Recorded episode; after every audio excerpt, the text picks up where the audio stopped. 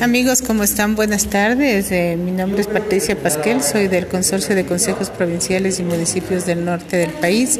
institución que tiene 36 años de vida institucional, valga la redundancia. Fue creada por el Ministerio de Gobierno bajo la presidencia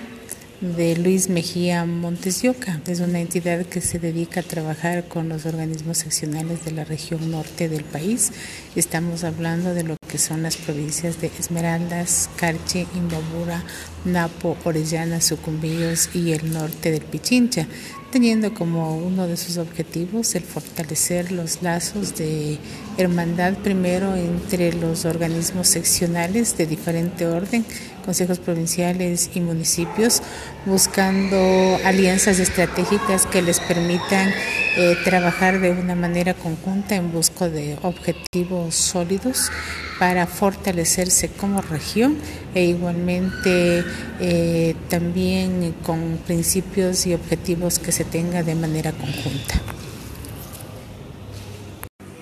El Cantón Antonio Ante es un cantón que se ha dedicado desde hace aproximadamente años a organizar lo que son las ferias textiles, de manera particular en los feriados de carnaval. Lamentablemente el año anterior, es decir, el 2020 y este 2021, por efectos de la pandemia, pandemia que se está viviendo a nivel mundial, los organizadores, en este caso el GAD municipal de Antonio Ante, conjuntamente con la Cámara de eh, Comercio, que agrupa a la mayoría de los empresarios anteños, no podrán realizar esta actividad, mermando así lo que tiene que ver al aspecto económico. Se pierden eh, miles de dólares, diríamos así, por la no presencia de compradores dentro de la feria y también la organización, actividad que no solamente era para mostrar las nuevas tendencias que se desarrollaban en el cantón, sino también para poder eh, compartir eh, la rueda de negocios,